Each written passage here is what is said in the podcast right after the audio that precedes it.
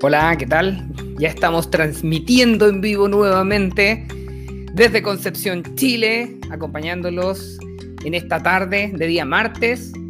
Bueno, hoy vamos a hablar nuevamente acerca de productividad. El tema que les traigo hoy son dos. Vamos a hablar un poquito acerca de el estrés y cómo influye en nuestra productividad personal. Y también vamos a hacer un pequeño adelanto de algo que se llama las líneas de tiempo, que se trabaja mucho en la programación neurolingüística y que a mí me han ayudado bastante en eh, la planificación de las metas que me he propuesto. Bueno, y, y también les voy a dejar un ejercicio que se llama Plan para el éxito.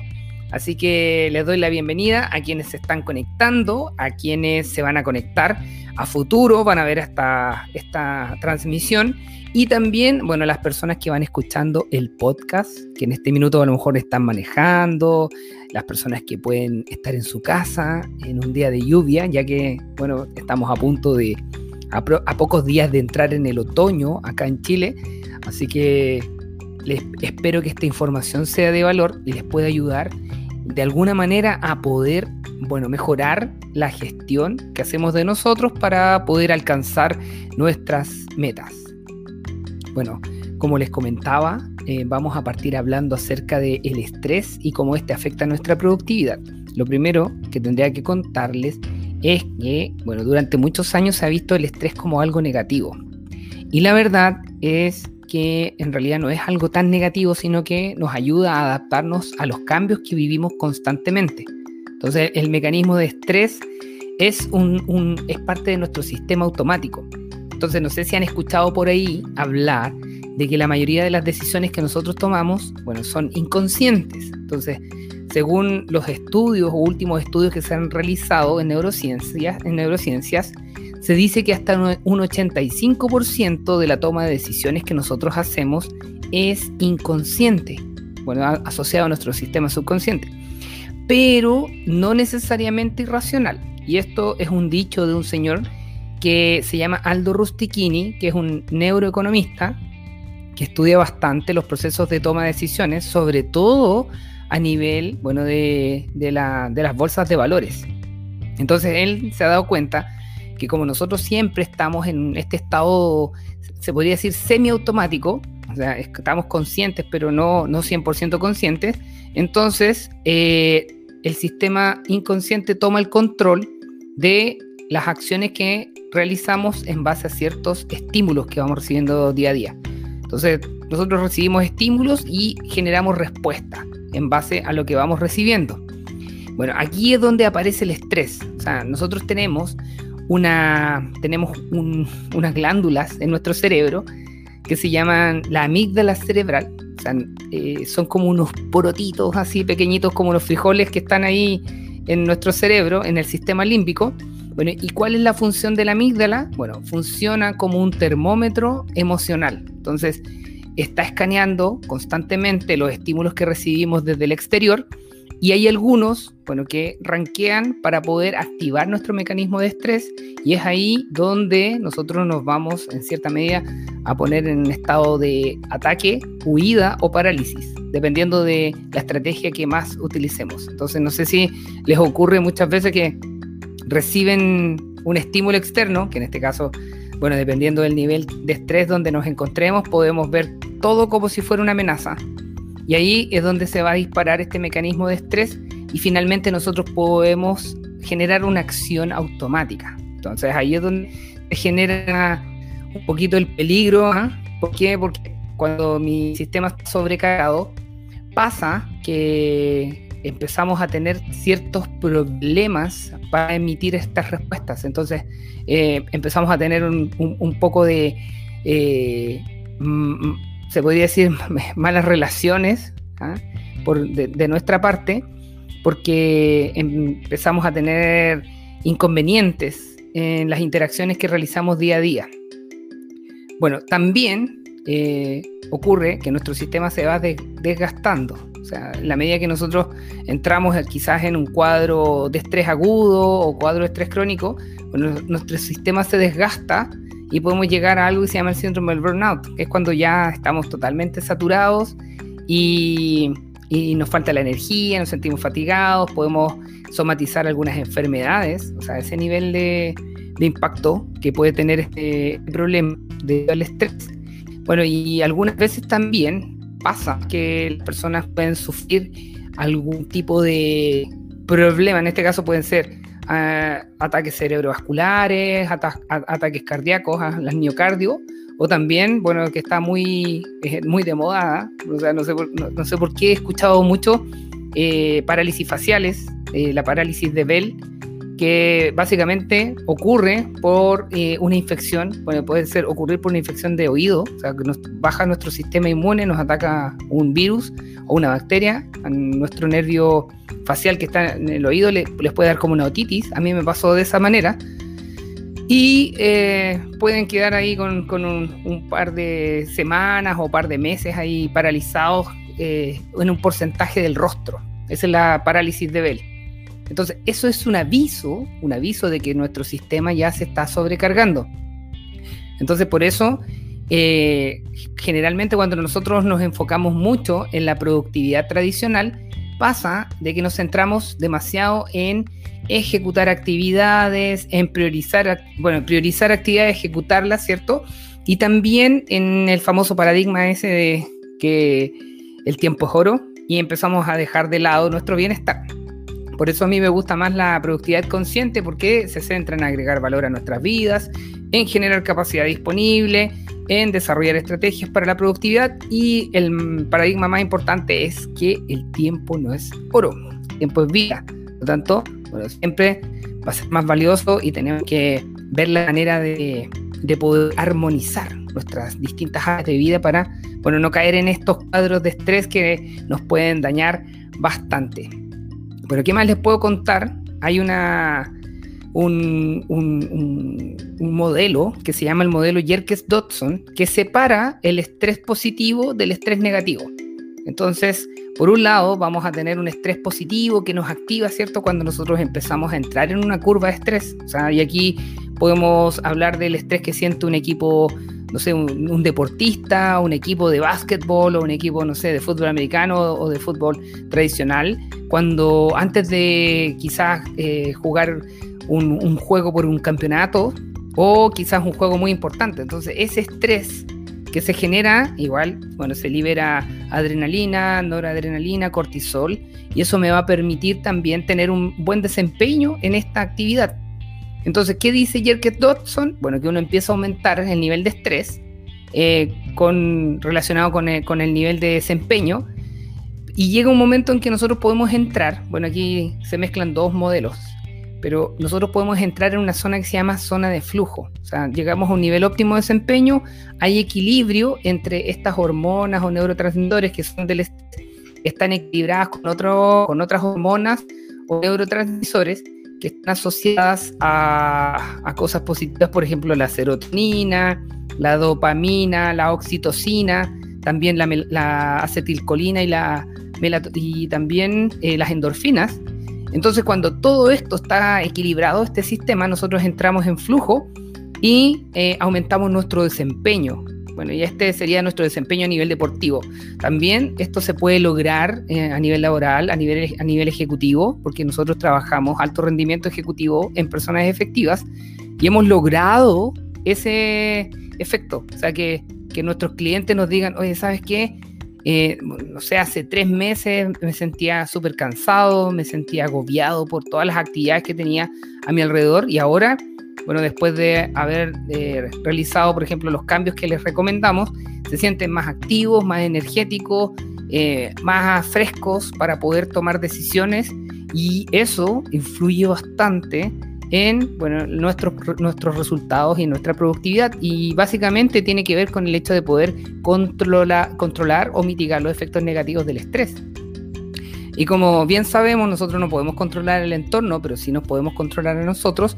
Y eso se refiere al hecho de aumentar nuestra capacidad disponible para poder bueno, hacer frente a, los requerimientos que nos llegan día a día.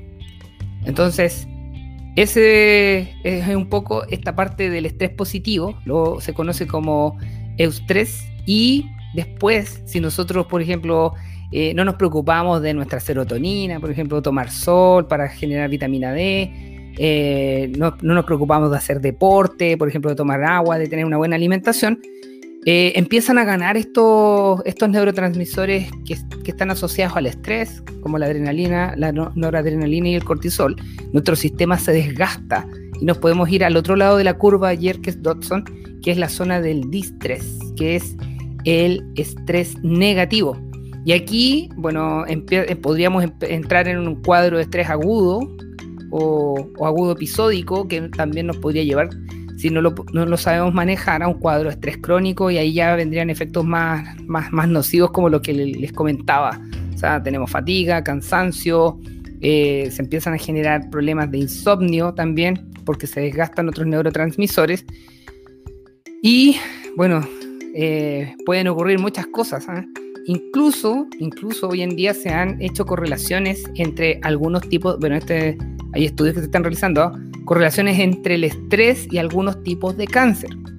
Bueno, y aquí, esto lo voy a nombrar, ¿por qué? ¿por qué habría cierta correlación entre el estrés y algunos tipos de cáncer? Bueno, ocurre que el cortisol tiene la función de aumentar la glicemia, aumenta el nivel de azúcar en la sangre. Entonces, si nosotros estamos constantemente estresados, bueno, vamos a estar con mucha azúcar en nuestra sangre. Esa azúcar se va a oxidar, bueno, y va a hacer de que baje un poquito el pH de nuestro cuerpo, que es levemente básico, levemente porque va del 735 a 745 más o menos en la escala de pH. Bueno, ¿qué pasa? Que yo me estreso, libero cortisol, aumentan los niveles de azúcar en la sangre, ese azúcar se va a oxidar, ¿cierto? Se va, se va a convertir en ácido, bueno, se va a acidificar.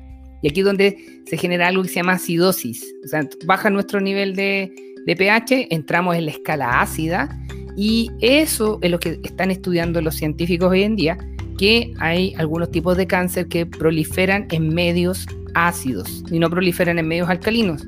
Entonces, no sé si hemos, han escuchado hablar de la dieta alcalina, ¿cierto? Para mantener nuestro cuerpo en estado más básico, o sea, sobre el nivel del 7 en la escala pH. Bueno, ese es el efecto. Entonces, todo lo que nosotros podemos hacer para mantenernos sanos, para mantenernos eh, en, un, estado de bienestar, eso aporta también, bueno, a evitar estas enfermedades que, como les digo, todavía se, está, se están haciendo estudios, faltan muchos datos y resultados que obtener, pero yo creo que con los años, o sea, pensando, un poco en la experiencia que yo tuve, con los años vamos a llegar a, ciertas conclusiones eh, más o menos importantes respecto a ese punto. Miren, para terminar, les quería, les traía algo relacionado a, esto que se llaman las líneas de tiempo, que a mí me ayudó bastante también a controlar el estrés. Bueno, ¿cómo me, ayudaba? Miren, este es un recurso que viene de la programación neurolingüística. El primer señor en estudiar las líneas de tiempo fue Richard Bangler. Y bueno, después eh, se empezaron a trabajar eh, por otros expertos eh, que desarrollar unos ejercicios. Bueno, ¿y en qué consiste esto de las líneas de tiempo? Tiene que ver con el hecho de cómo nosotros organizamos las situaciones que vivimos en el día a día en nuestra mente. Entonces, esto eh, eh, está relacionado también a nuestro hipocampo, ¿cierto? Que tiene que ver con nuestra memoria, donde está, bueno, la memoria a largo plazo y la memoria a corto plazo. Entonces, la información se almacena y esta información está disponible de distintas formas para todas las personas. Entonces aquí vamos a, tener dos modalidades de líneas de tiempo. Por un lado están las personas que viven en el tiempo, o sea, son, tienen una modalidad de en el tiempo que se llama, y otras personas que tienen una modalidad a través del tiempo. Entonces, ¿cómo podemos identificar cuál es mi modalidad? Bueno, básicamente yo les hago la pregunta. Traten de recordar algo que hicieron en la mañana, por ejemplo, qué tomaron de desayuno o cuál fue la ruta que tomaron al trabajo o si es que vieron, no sé, algún programa y traten de ubicar esa imagen, esa imagen de, ese, de esa situación del pasado en algún lugar específico. Bueno, les cuento que cuando yo hago este ejercicio, yo cada vez que pienso en el pasado me imagino como si tuviera una pantalla, una pantalla de LED, una Smart TV, por ejemplo, a mi costado superior izquierdo. O sea, yo veo el pasado más o menos a una altura a una distancia como de un metro hacia arriba y uno metro y medio más o menos hacia, hacia mi izquierda, hacia, como, en, como en diagonal. Entonces ahí estoy viendo la imagen. Y luego, cuando pienso en algo que voy a hacer en el futuro, por ejemplo, mañana tengo una reunión, entonces pienso en esa reunión, inmediatamente miro hacia el otro lado, hacia la derecha, más o menos hacia la misma distancia. O sea, estamos hablando un metro y medio más o menos hacia, en diagonal hacia mi derecha. Entonces, cuando digo, también hago la pregunta, cuando pienso en el presente, o sea, lo que estoy viviendo acá, ¿dónde lo, dónde lo vivo? ¿Lo veo adelante? Porque hay personas que lo ven adelante, pero no, yo me siento como que estuviera en el presente, o sea, es como que me observo aquí. Bueno, si yo uno los tres puntos, pasado, presente y futuro, bueno, voy a tener una línea como, como una especie de triángulo, y esa es mi línea de tiempo. Bueno, ¿cuál es la particularidad? Que yo estoy inmerso en mi línea de tiempo. Y hay personas bueno, que no están inmersas en la línea de tiempo y están a través del tiempo. Entonces, hay personas que pueden ver el pasado igual que yo a la izquierda, ven el futuro a la derecha, pero el presente no lo ven aquí, lo ven adelante. Es como que ellos se vieran haciendo una actividad en el presente. Entonces, esas personas están disociadas del tiempo. Entonces, tienen una línea que se llama a través del tiempo, no en el tiempo. Bueno, y esto es muy importante ¿Por qué? Porque se define, bueno, se ha observado que las personas que viven en el tiempo son más creativas, son más flexibles, son, bueno, son, más emocionales, tienen sus, pros y sus pros y contras, son más emocionales, pero en cierta medida eh, no tienen dificultades para vivir en el presente. Entonces tienen, es fácil para las personas que viven en el tiempo poder disfrutar, respirar, por ejemplo, meditar es mucho más fácil para una persona que vive en el tiempo que a través del tiempo. Porque la persona que vive a través del tiempo es mucho más mental, entonces siempre o está en el futuro o está en el pasado. Ahora, las líneas de tiempo también se pueden dar que yo veo el futuro adelante, el pasado atrás, el presente acá. Esto también puede ser, estoy en el tiempo. Hay muchas, muchas variaciones o, diferencias en las líneas de tiempo de las personas. Por eso es importante hacer un autoanálisis previo. Y en caso de que uno quisiera hacer un ejercicio de línea de tiempo, como les decía, a mí me ha ayudado bastante a trabajar con mis metas. Bueno, ahí deberían buscar ayuda de un profesional, o sea, alguien que ya haya hecho este tipo de terapias o acompañamientos con otras personas. En coaching se utiliza bastante la línea de tiempo para trabajar las metas futuras. Bueno, como les comentaba, si somos, si nosotros vivimos en el tiempo, bueno, tenemos estas ventajas, que podemos vivir mejor el presente, somos más flexibles, más emocionales, también somos más creativos. Y las personas que viven en, eh, a través del tiempo, o sea, que, que, están disociados o disociadas de su línea de tiempo, bueno, son mucho más objetivas, son más racionales, les cuesta vivir el presente, también eh, son muy conscientes del valor del tiempo, son más puntuales, por eso a esta línea de tiempo se le llama el tiempo americano, eh, americano europeo, que lo tenía anotado por acá. Así que eso referente, bueno, a las líneas de tiempo y cómo se relacionan también con el estrés. ¿Por qué? Porque el estrés, como dicen, bueno, la ansiedad es cuando vivimos mucho en el futuro y la depresión cuando nos quedamos viviendo en el pasado. Entonces, Finalmente, la ansiedad, bueno, es una frase que me gusta, la ansiedad es cuando la mente va más rápido que la vida. Entonces, la mente está adelantada de la vida y por eso nosotros entramos en cuadros de ansiedad, porque nos empezamos a imaginar cosas que a lo mejor nunca van a ocurrir. Alguien me dijo por ahí una vez, el 90% de las cosas que hoy te preocupan nunca van a pasar. Así que, ¿para qué te preocupas?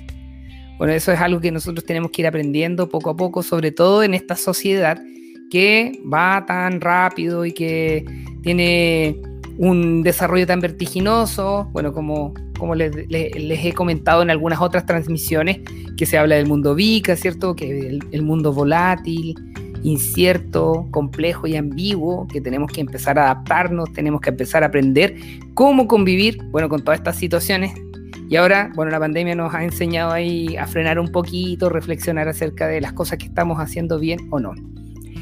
Miren, para terminar esta transmisión, les quiero dejar una tarea, un ejercicio muy entretenido que tiene que ver con algo que se llama Plan para el Éxito. Entonces vamos a trabajar, podemos trabajar muchas áreas de la vida, pero vamos a trabajar una sola, una sola de ellas. Entonces, lo primero que les voy a encargar es que ustedes piensen en una gran meta, y a esta meta le vamos a llamar la meta para toda la vida. Yo le llamo la MTV, la meta de toda la vida. Entonces, imaginen esa meta de toda la vida, por ejemplo, el ideal. Em, les voy a dar un ejemplo eh, de mi parte. Por ejemplo, a mí me encantaría ser un escritor reconocido y bien pagado. Ese es como mi, mi ideal. Esto es como un sueño. Bueno, luego establezcamos cuál sería la meta a largo plazo, en un plazo de aquí, de este, de este momento a cinco años, que les va a permitir alcanzar esa meta de toda la vida. Entonces a esa le vamos a llamar la meta, la meta de largo plazo o MLP, la de cinco años. Entonces en este caso, para yo poder convertirme en un escritor reconocido y bien pagado, tendría que escribir por lo menos 10 libros. Entonces, mi meta de largo plazo, de aquí a 5 años, va a ser escribir 10 libros. Que de hecho estoy en un desafío ahí que se llama 10 libros en un año, pero hasta el minuto yo creo que voy a alcanzar solamente 6 o 7 libros, pero eso es muy bueno, igual, igual. Eh, no, escribí 10, pero escribí 7, así que igual es algo bueno. Bueno, una vez que establezco esta meta de largo plazo, de aquí a cinco años más, ahora voy a establecer una meta de mediano plazo. Entonces voy a poner esa meta de aquí a tres años. Y en ese sentido, tengo que, eh, por ejemplo, para alcanzar la meta de escribir 10 libros en un año, tengo que escribir por lo menos, no sé, cuatro libros de aquí a tres años más. Entonces, ese es eh, la meta de mediano plazo que me va a permitir alcanzar la meta de largo plazo que finalmente me va a permitir alcanzar la meta de toda la vida. Bueno, y al final, bueno, como última parte de este, de este ejercicio, tengo que pensar de aquí a los próximos tres meses. Entonces tengo meta de cinco años, bueno, tengo una meta de tres años, que podría ser también meta de un año, que en este caso voy a proponerme escribir cuatro libros. Y la última es definir cuáles serían las acciones concretas, las acciones concretas que yo puedo llevar a cabo para poder lograr la meta de mediano plazo, que me va a permitir alcanzar la meta de largo plazo, que me va a permitir alcanzar la meta de toda la vida. O sea, todo esto tiene que ver con la planificación. Y también, bueno, estas acciones inmediatas, que en este caso pueden ser, por ejemplo, yo tengo dos acciones inmediatas. Una es escribir y escribir, escribir un libro que se llama Liderazgo Centrado en Productividad, que ya está próximo a estar listo. Y lo otro es publicar eh, de aquí a más o menos un mes Sofía en papel, o sea, en libro físico, que a mí me encantan los libros físicos, bueno, y tienen un efecto de conexión de tres veces más que un libro digital. Y incluso he conversado con personas, con algunas personas que leen mucho Kindle y también leen en PDF y me dicen, ¿sabes qué? Oye, he leído mucho Kindle y he tenido problemas, sigo prefiriendo el papel por sobre todo. ¿Por qué? Porque el papel conecta más con los sentidos, conecta con el tacto, puedes conectar con el olfato, haces pausas, bueno, muchas cosas que a lo mejor el medio digital, en este caso el Kindle o también el tablet cuando estamos leyendo en PDF, no lo tienen. Entonces, la tarea en este caso sería definir la meta de toda la vida, después la meta de largo plazo que me va a permitir alcanzar esa meta, luego la meta de mediano plazo que me permite alcanzar las dos y finalmente todas las acciones concretas que puedo llevar a cabo de aquí a tres meses que me va a permitir alcanzar mi plan para el éxito, cumplir con mi plan para el éxito. Así que con ese ejercicio me despido, espero que estén muy bien. Nos vamos a ver la próxima semana con un nuevo tema súper interesante acerca de productividad. Oye, espero que toda la información les sea de utilidad. Cualquier cosa, bueno, recuerden, me pueden escribir, me pueden encontrar en mis redes sociales, bueno, tanto acá en Facebook como en Instagram. También pueden buscar mi página web Pueden eh, buscarnos a través de la página de Personas Efectivas, www.personasefectivas.com y estaré atento ahí a cualquier requerimiento, cualquier duda que tengan. Y también pueden encontrar mi libro, Optimization, la clave del tiempo para alcanzar el éxito en la vida, a través de Busca Libre. Bueno, por me, ustedes ingresan a www.buscalibre.com buscan Optimization y también ahí pueden ver la forma de eh, envío o delivery en su país de origen. Estamos llegando a México, hemos llegado a Puerto Rico, Argentina, Paraguay, eh, estamos eh, también en Colombia, en Ecuador, en Bolivia y en Perú, bueno, y acá en Chile que hay muchas personas que me han escrito, así que les doy las gracias y por la preferencia y en algún minuto yo creo que cuando, cuando pase esta pandemia nos vamos a, a encontrar por ahí. Así que que estén muy bien, cuídense, recuerden cuidarse del estrés, eh, tienen que tomar agüita, tomar mucha agua, hacer deporte, dormir bien y tener una buena alimentación y van a ver cómo su productividad empieza a mejorar. Me despido, nos vemos la próxima semana, adiós.